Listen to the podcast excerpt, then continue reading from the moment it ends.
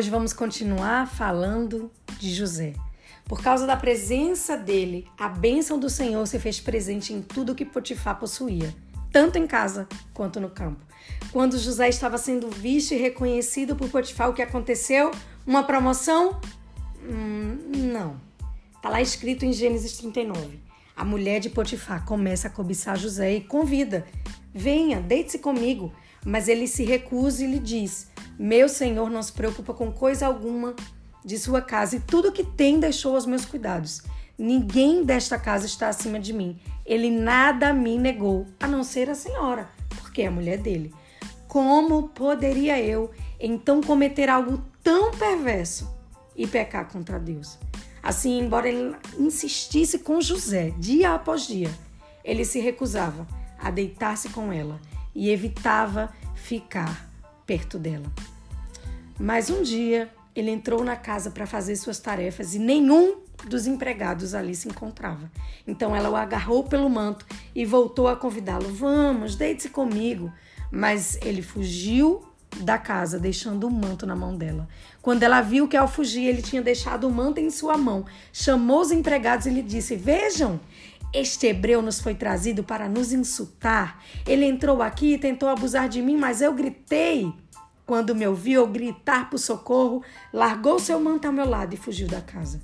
Ela conservou o manto consigo até que o senhor de José chegasse em casa. Então repetiu-lhe a história. Aquele escravo hebreu que você nos trouxe aproximou-se de mim para me insultar. Mas gritei por socorro. Ele largou seu manto ao meu lado e fugiu. Quando o seu senhor ouviu que sua mulher lhe disse: foi assim que o seu escravo me tratou. Potifar ficou indignado, mandou buscar José e lançou-o na prisão. Mas nessa prisão apenas eram colocados os prisioneiros do rei. Tudo o que José poderia ter feito, ele fez. Talvez não tivesse sido tão cuidadoso ao aparecer perto dela sem outro funcionário, evitando assim a aparência do mal. O fato é que José foi caluniado, mas não tinha como se defender. Potifar também foi enganado pela esposa. E o texto não fala se José argumentou, falou alguma coisa. E foram ofensas, calúnias. Mas se você tivesse no lugar dele, o que você faria? Você tentaria se explicar e se justificar? Iria clamar por justiça? Ou faria justiça com suas próprias mãos? Ou você esperaria Deus ser o teu defensor e a tua justiça? E se Deus fosse misericordioso com Potifar e a esposa como tem sido com você, será que você oraria como Jesus? Perdoa, Senhor, porque eles não sabem o que fazem. José entendeu que o Senhor era seu rei, seu legislador e sua justiça. A princípio, nós olharíamos essa situação e pensaríamos: nossa, que revés na vida de José, hein? Mais um retrocesso. Esse rapaz nasceu para sofrer, mas eu lembrei de um filme que assisti chamado Corajosos. Se não assistiu, assista. Alguns funcionários foram selecionados para participar de uma seleção interna para gerente, mas na entrevista o gerente propunha uma condição de somente passar no teste aquele que fizesse algo ilegal, como fraudar quantidades nos estoques. E o cristão que era considerado que possuía o currículo com menos experiência foi o único que disse que jamais poderia fazer isso. Então, ele foi selecionado pelo seu caráter. Existem testes na nossa vida que jamais seremos promovidos se não conseguirmos passar pelo crivo do caráter.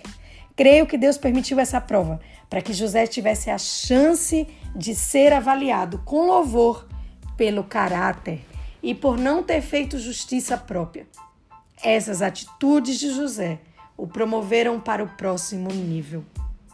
Na sua trajetória, Deus nunca perdeu o controle e cada acontecimento na vida de José era como se fosse de um quebra-cabeça tudo fazia parte do planejamento pedagógico do Senhor. Mas na vida de José, em todos os passos, podemos ver Deus cuidando, amparando, derramando todo o seu favor e sua graça. Quando pensamos na história de José, vemos o seu dom com a administração, mas o sucesso dele tem uma razão: Deus. Não adianta competência sem santidade, sem caráter.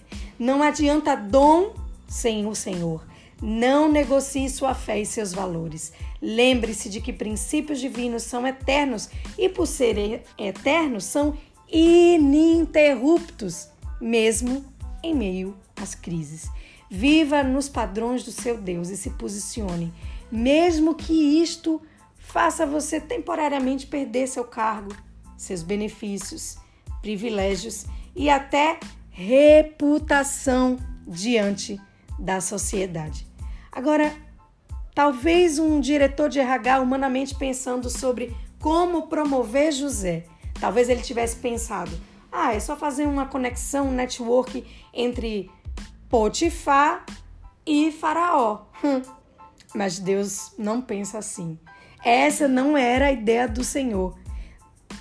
Deus não promove as pessoas como nós achamos que deveria ser. Não. No reino de Deus, para crescer para cima, você primeiro precisa crescer para baixo. Humilhe-se na presença do Senhor, diante do Senhor, e no tempo oportuno ele vos exaltará. Depois da casa de Potifar, José foi para onde? Foi para a prisão, onde apenas tinham os prisioneiros de quem? Do rei.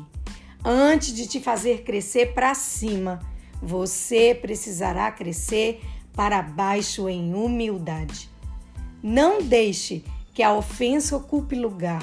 Não deixe que o pecado ocupe lugar na sua vida, porque estas coisas podem ser como poço, como prisão.